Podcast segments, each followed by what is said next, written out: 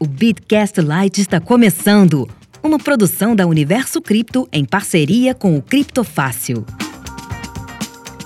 Bom dia, boa tarde, boa noite para você que nos ouve, tudo bem? Estamos começando mais um episódio do Bitcast Lite. E hoje aqui comigo o meu parceiraço Paulo Aragão. Paulo, tudo bem? Fala, meu amigo Zé. Fala, galera que tá escutando a gente, tudo bem? Eu sempre tô por aqui, na verdade, né, Zé? Agora não tem nem mais o que anunciar, já é quase obrigatório. Se tá escutando o Bitcast, vai ser obrigado a escutar meu belo sotaque carioca. Pois é. Paulo, é, hoje nós vamos falar de um assunto que se nós fôssemos comentar nas rodas é, cripto alguns anos atrás, muito de, muitos ririam. Se há três anos atrás eu falasse para você que uma exchange iria abrir capital na bolsa de valores, o que, que, você faria? Eu ia rir da sua cara e ia falar que você precisava manter um pouco mais de calma, assim, porque a gente estava muito longe disso ainda. Pois é, e pelo visto muito longe chegou. Mas é daqui a pouco, logo depois da vinheta.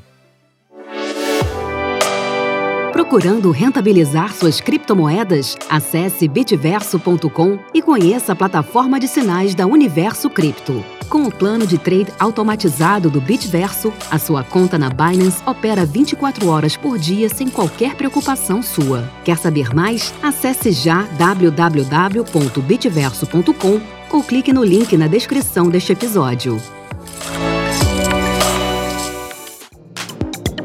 Já conhece o Bitcoin Sem Medo? Um curso focado em você que quer aprender mais sobre Bitcoin e criptomoedas de uma forma segura.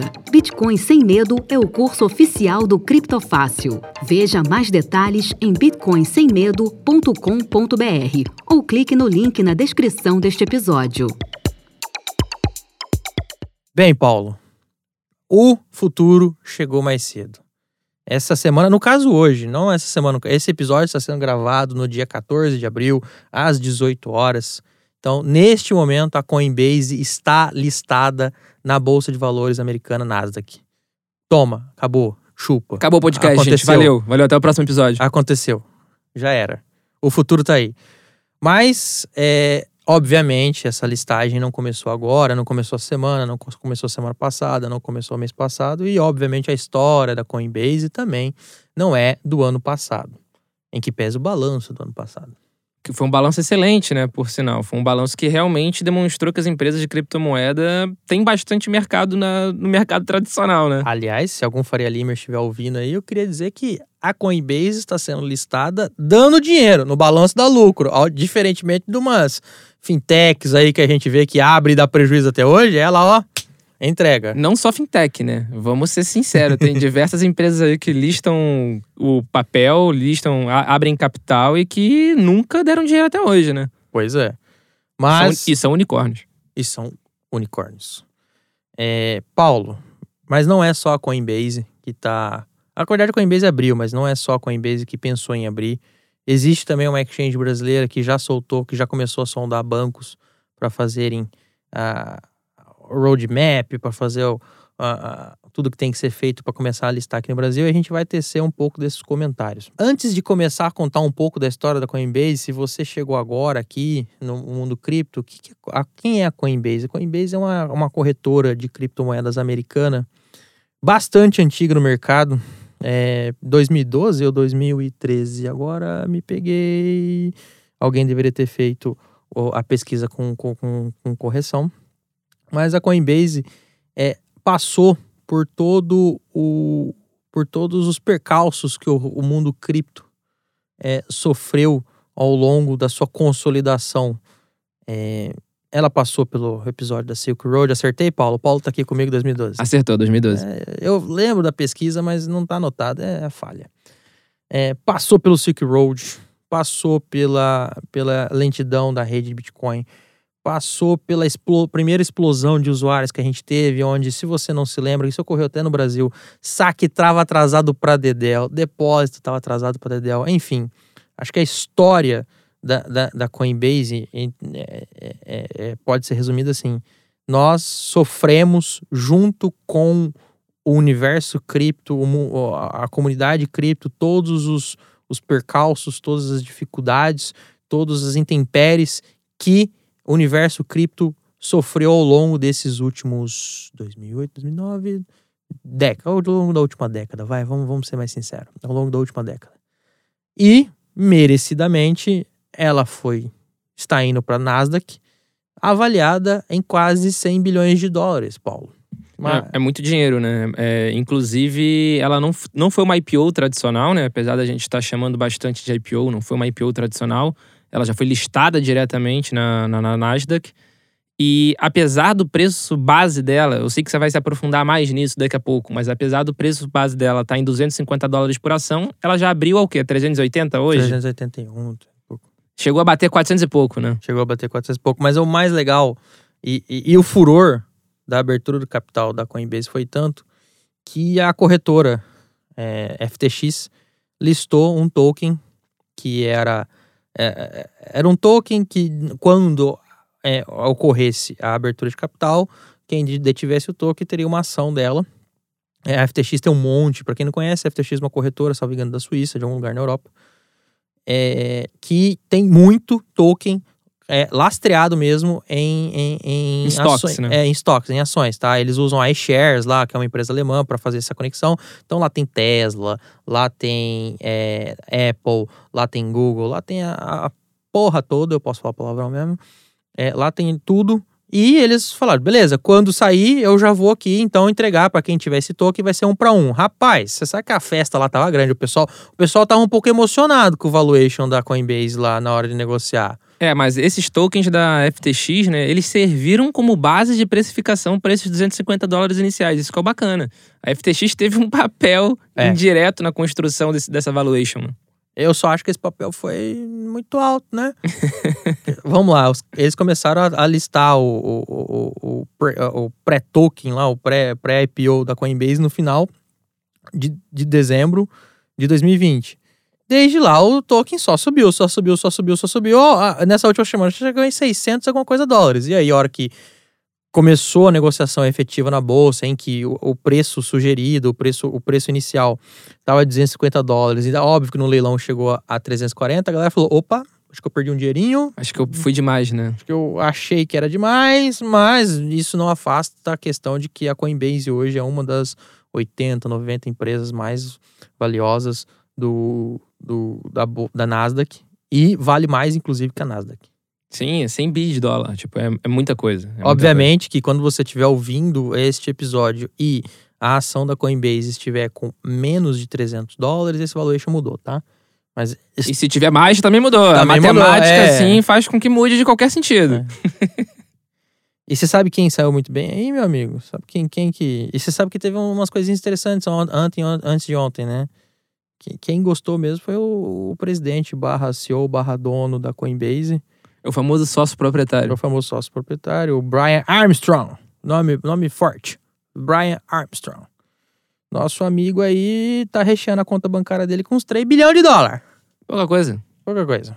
Errado? Não, tá certo. É, o cara tava lá desde o começo, mas esse aí é bom. E sabe o que eles fizeram também, Paulo? Eles deram 100 ações para cada, cada um dos seus 1.700 funcionários. Cada um recebeu uma, espécie de doação mesmo. Fala, Toma, é teu. É, 25 mil, ou seja, 25 mil dólares no preço, no preço inicial, o preço sugerido, né, pelas Nasdaq. É, mas, obviamente, isso vale mais agora, né? Tá valendo 34 mil dólares. É, não é preço sugerido, tá, gente? Uma correção, preço referência. É, preço sugerido parece que tá vendendo ali, né? É, ali, né? É, não, parece que é sorvete, né? De qualquer marca. Refrigerante, refrigerante. Refrigerante, é. não, né? Mas foi muito bacana essa listagem, né? Essa listagem da, da Coinbase. Inclusive, Zé, não sei se você chegou a ver, eles fizeram uma coisa, uma, uma homenagem ao Satoshi Nakamoto. Não vi. Não viu? Não vi. O que, que o Satoshi Nakamoto fez no primeiro bloco do Bitcoin? Ah, eu vi sim. É, isso foi muito legal. No primeiro bloco do Bitcoin teve a menção, né, a manchete do jornal da época. The Times. Do, do, The Times, exatamente. E agora, no primeiro, no primeiro bloco, digamos assim, depois da abertura, a Coinbase conversou com uma das pools mais antigas né, da história, a F2 Pool, F2 Pool, e eles colocaram uma mensagem em um bloco. A mensagem foi a manchete do dia 10 de março de 2021 do The New York Times, que era sobre a aprovação do novo plano do Biden, do plano econômico de 1,9 trilhão de dólar. Então, essa foi a mensagem da Coinbase nesse momento de listagem na Bolsa de Valores. Satoshi deve estar falando assim: meu Deus, o negócio que eu criei para ser descentralizado, tem uma empresa que centraliza as operações e tá lá listando na bolsa. Não sei se ele ia estar muito feliz ou falando: meu Deus, o que aconteceu com a minha ideia?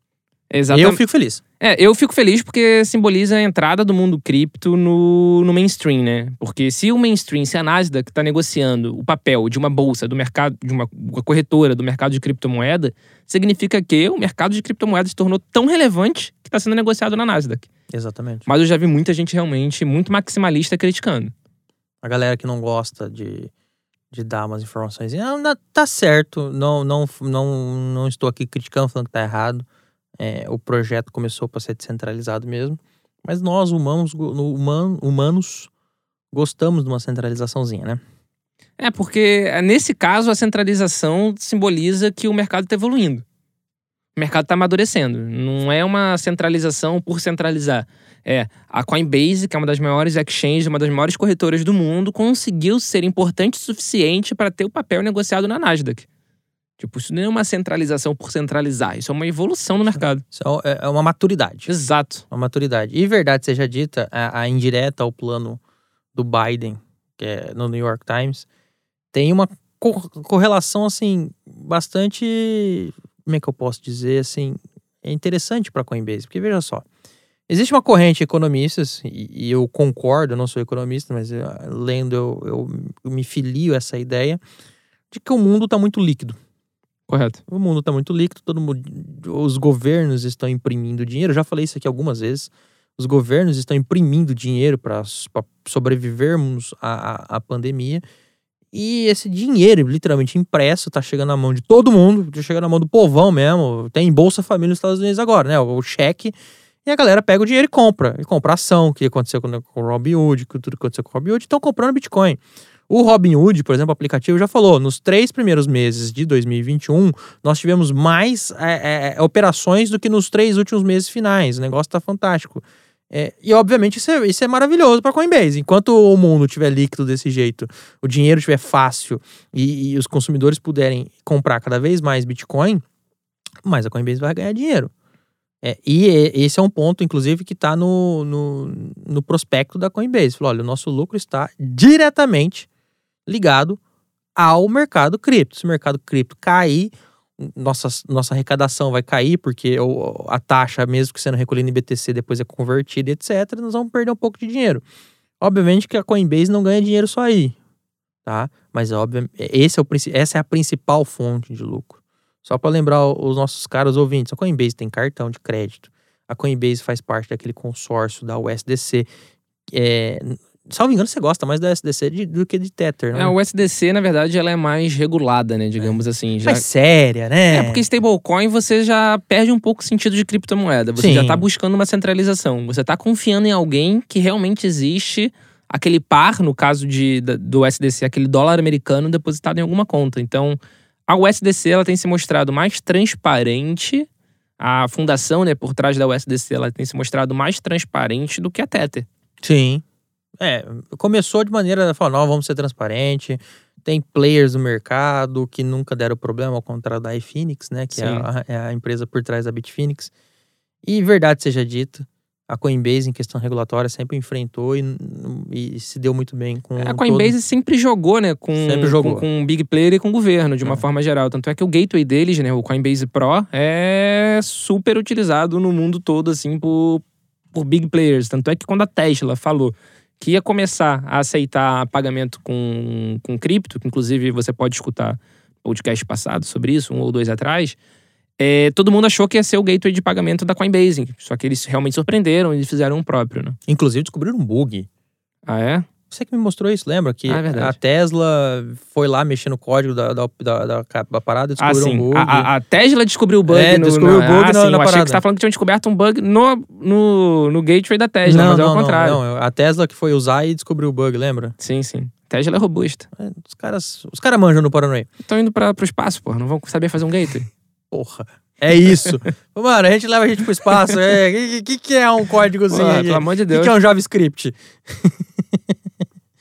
Mas Agora, ah, e outro ponto, se você que está nos ouvindo, fala assim, quero comprar ações da Coinbase. Você pode, você consegue. Aí depende do meio que você quer, que você quiser comprar, tá? Se você quiser ir na FTX, tá? Eu tenho lá uma conta aprovada na FTX para isso. Você tem que passar por um Know Your Customer razoável, tá? De lei, padrão. Você não acha que você vai comprar ações no mercado internacional, você vai colocar lá só Corujinha 1, 2, 3, né? É, calma lá. É, a FTX tem esse, esse, é, é, esse mercado que você consegue comprar tokens é, garantido pela iShare lá, que uma empresa alemã que fala que troca e tudo mais, tem lá um mercado regulado.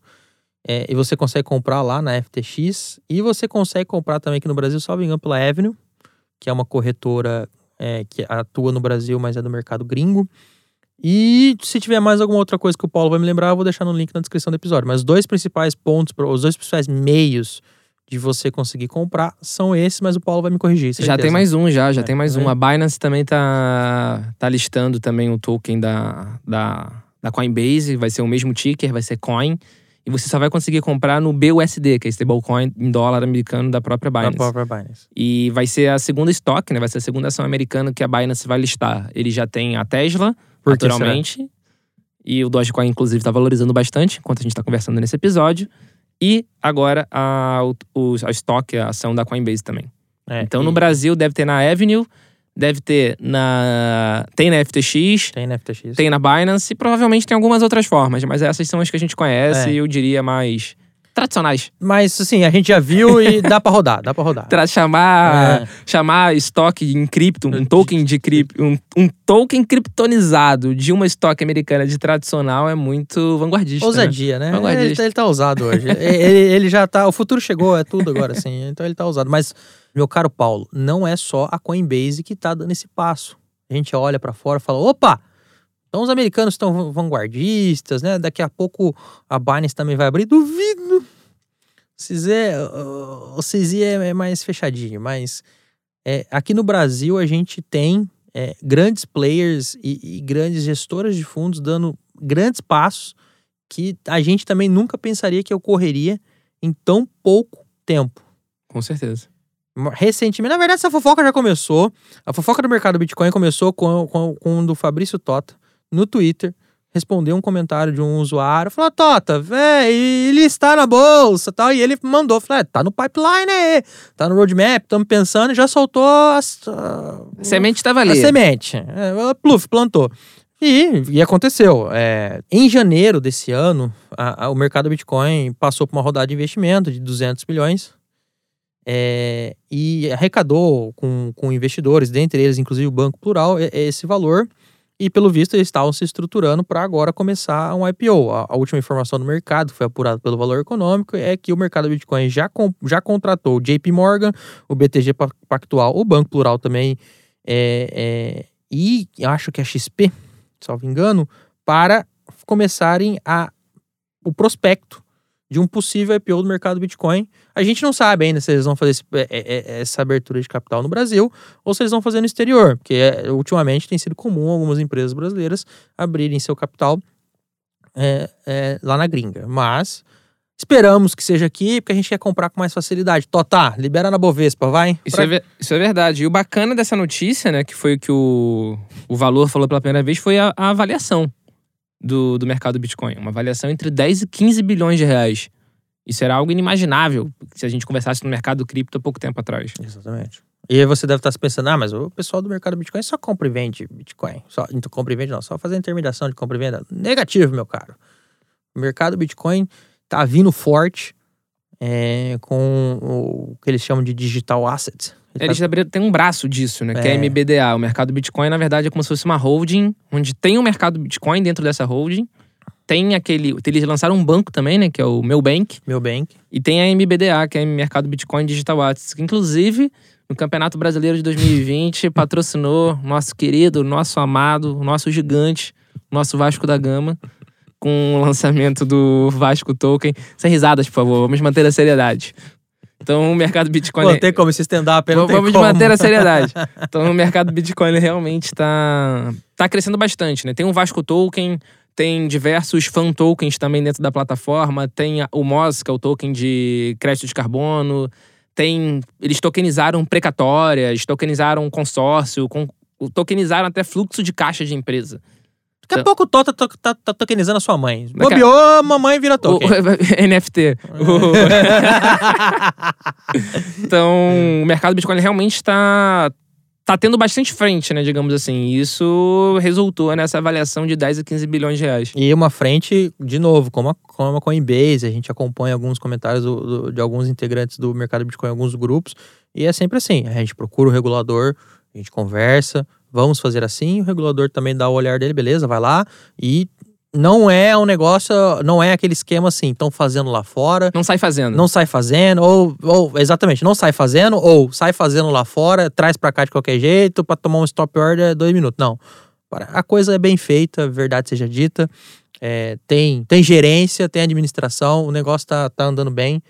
É, e se acontecer esse ano, se, se vier a, a, a, a- abrir capital, é mais uma prova de que o mercado cripto chegou para ficar, o mercado de cripto chegou para falar: oi, Sim. sistema tradicional, cheguei. É, na verdade, já o mercado, o sistema tradicional, né, o sistema financeiro tradicional já admitiu. Já. Já aceitou. Hoje, inclusive, durante a gravação desse episódio, dia 14 de abril de 2021, o Itaú Personalité começou a liberar para clientes Personalité, né, que é uma micro parcela, provavelmente, dentro do- dos clientes do Itaú, a comprar o ETF de criptomoeda da Hashdex. Então, o Itaú, que sempre foi Um grandíssimo, não posso falar. Exatamente, ele sempre realmente perseguiu a criptomoeda, digamos assim, ou agora está começando a fazer propaganda utilizando o nome da criptomoeda para os clientes. Então, o mercado de criptomoeda já conseguiu convencer o mercado tradicional, o mercado financeiro, de que não é esse bicho-papão todo e que é melhor se aliar. É melhor se aliar. É, só o fato da gente ter um ETF lançado pela Hashdex, e a gente não tá comentando o ETF da Hashdex, a gente tá com uma ideia de ter um episódio só Sim. dele, tá? Mas o ETF já tá, já tá informado, vai tá acontecendo. Vai começar a ser negociado dia 22 de abril. Por, isso que eu falei, já tá acontecendo, que eu tô esperando ali, mas é isso. Vai Você que está escutando vai estar ali. Vai estar na Pertinho. boca, na boca do gol. É mais uma prova de que o mercado financeiro tradicional, entre aspas, está falando, ok, Bitcoin, venha. E é mais uma prova de que eu sou uma pessoa, dentro do meu grupo de amigos, Paulo, alguns clientes, etc. Eu sou o cara que fala, mano, acho que tá na hora de cair, né? Porque só, só tá que sobe, né? Tá caindo pra cima. É, Tá caindo pra cima. então, Há um ano já. Ah, velho, faz um ano que tá caindo pra cima, né? É um ano não, né? Desde quando começou. Exatamente. Você só caiu pra baixo mesmo quando a gente olha assim, um recorte de um recorte reduzido. É, recorte faz um todo. é, recorte todo é só pra cima. Mas eu sou aquele cara que fala, tá na hora de uma correção, até porque eu quero comprar mais.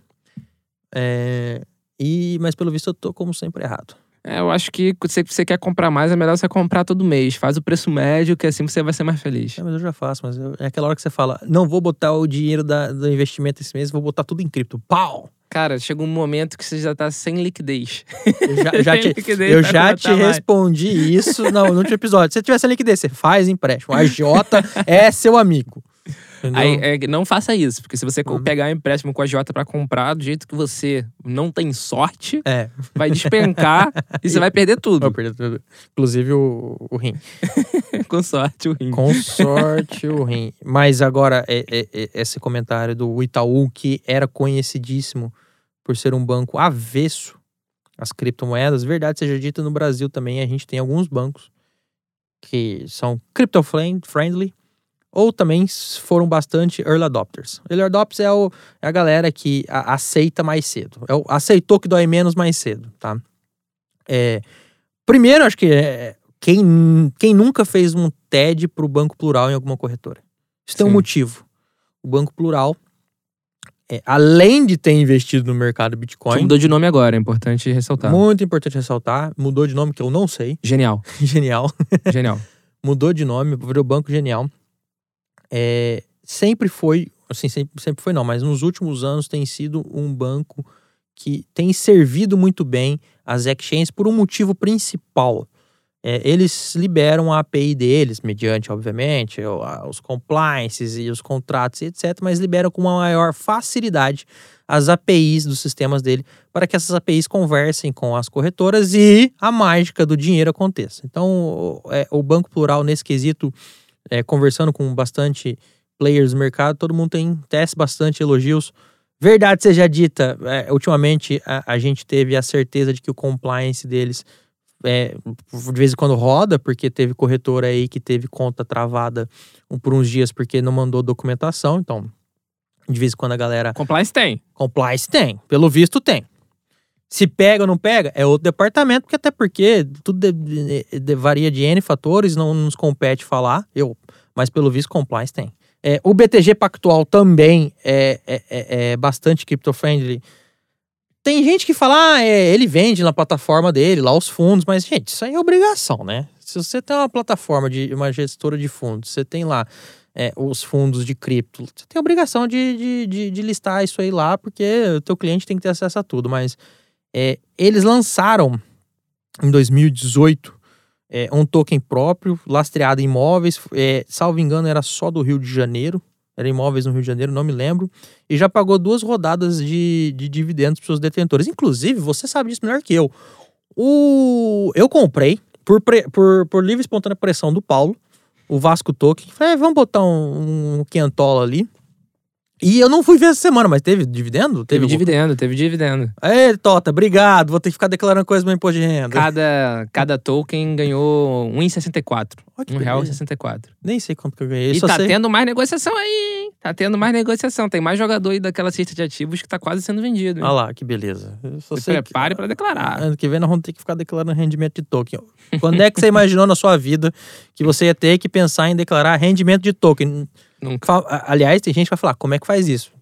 E tem gente que vai falar, declarar, você é maluco, é cripto, blá blá blá blá blá. Beleza, aí a hora que o token estiver valendo 60 mil dólares, né? Porque eu, eu, eu vou resgatar um, to, um texto meu de um outro site, que não é no CF, que eu falei isso um dia. Escrevi, falei, ó, declara.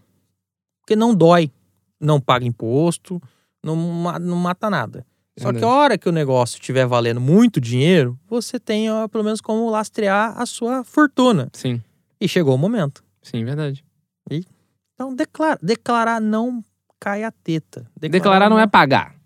Declarar é falar que você tem. Declarar é falar que você tem. Se você não quiser pagar, a escolha é sua. Cada um faz o que quer, compra o risco que quer. Sim, exatamente. Mas declara, deixa lá. A hora que estiver valendo muito dinheiro, você vai falar: hum, agora eu vou comprar um apartamento para mamãe. E aí você vai precisar consultar o pessoal para fazer a operação certinha. Terminando este episódio que já ficou muito grande, meu amigo Paulo. Talvez não seja um light. Talvez você tenha escutado errado que era um light lá no é, início é, não, do episódio. Não, vai ser um light que a gente falou. ah, a gente foi um papo de boteco grande para Dedel. É, voltaremos logo mais com mais novidades sobre essa, essa relação recente, esse amor que tá virando um amor carnal, parece, né? Entre o mercado financeiro e o mundo cripto. É, nessa foi uma, uma, uma, pautinha de um monte de pauta que a gente está preparando é, para conversar sobre essa relação do mercado cripto com o mercado tradicional, com os Faria Limers. Cara, é. por mais maluco que seja o mercado, eu garanto que eles não são malucos que rasgam dinheiro. Uhum. Então, a partir do momento que o Bitcoin está quase nos seus 400 mil reais, todo mundo vira Bitcoin lover. Você tá falando sério? Eu saí de casa. 300... Não, 370. Ah, tá, 370. Não, eu saí de casa. Paulo Redonda. Paulo é, joga pra cima. o Paulo arredondou um pouco. O Paulo Redonda. É, não, o Paulo, o Paulo, o que, que o Paulo fez aqui? O Paulo chutou, eu falei, a hora que estiver escutando o episódio vai estar em 400. Porque eu saí de casa, hoje, dia 14, saí de casa, dei aquela olhada no gráfico, tava 360. Falei, beleza. Aí o cara me solta 400. Falei, gente, o que, que aconteceu nesses minutos? Vamos ver, vamos fazer um teste. Você que estiver escutando esse episódio, se você usar Twitter, depois marca lá nos nossos perfis. O meu é Paulo Aragão. E fala quanto tá custando o Bitcoin no momento que você tá escutando esse episódio. Boa, Paulo. O meu é Zé Domingues, só que é Z-E-H Domingues. Então faça isso. Quanto e... tá custando o Bitcoin no momento que você tá escutando? Aí, quero ver. Você sabe que nos episódios antigos a gente tinha mania de falar: Ó, oh, hoje o Bitcoin tá valendo tanto. Eu tenho até medo de voltar. Não escuta, não. Você vai falar por que eu não vendi tudo para comprar Bitcoin. Por que, que eu não vendi o rim para comprar Bitcoin? Quando eu comecei no mundo cripto, eu. A primeira cripto que eu comprei foi o Ether. Só um parênteses pra gente poder encerrar o episódio de 5 horas de duração. O primeiro cripto que eu comprei foi o Ether. Naquele momento, o Ether ele custava cerca de 6 dólares. No momento que a gente tá gravando, o Ether tá custando 2.400 dólares. Ah, papai. Bem, é isso. É, se você ouviu esse episódio até aqui, esse, esse papo de boteco, primeiramente, muito obrigado. Em segundo lugar, o Vasco. Eu não ia, eu não ia perder essa piada. Sabe que o Rio de Janeiro é uma cidade muito perigosa, né? É. Será que eu sou seu vizinho? Sabe que o Rio de Janeiro é uma cidade muito perigosa. Coisas acontecem. É, mas muito obrigado pela sua audiência. Se você puder compartilhar esse episódio com seus amigos, com a sua família, com o seu grupo, seu grupo de, no WhatsApp, nós ficamos muito felizes. É, este episódio foi gravado no Estúdio Playground e também será editado pelo pessoal da Estúdio Playground. Até a próxima, muito obrigado. Valeu, galera. Este episódio foi uma produção da UniversoCripto.net em parceria com criptofácil.com.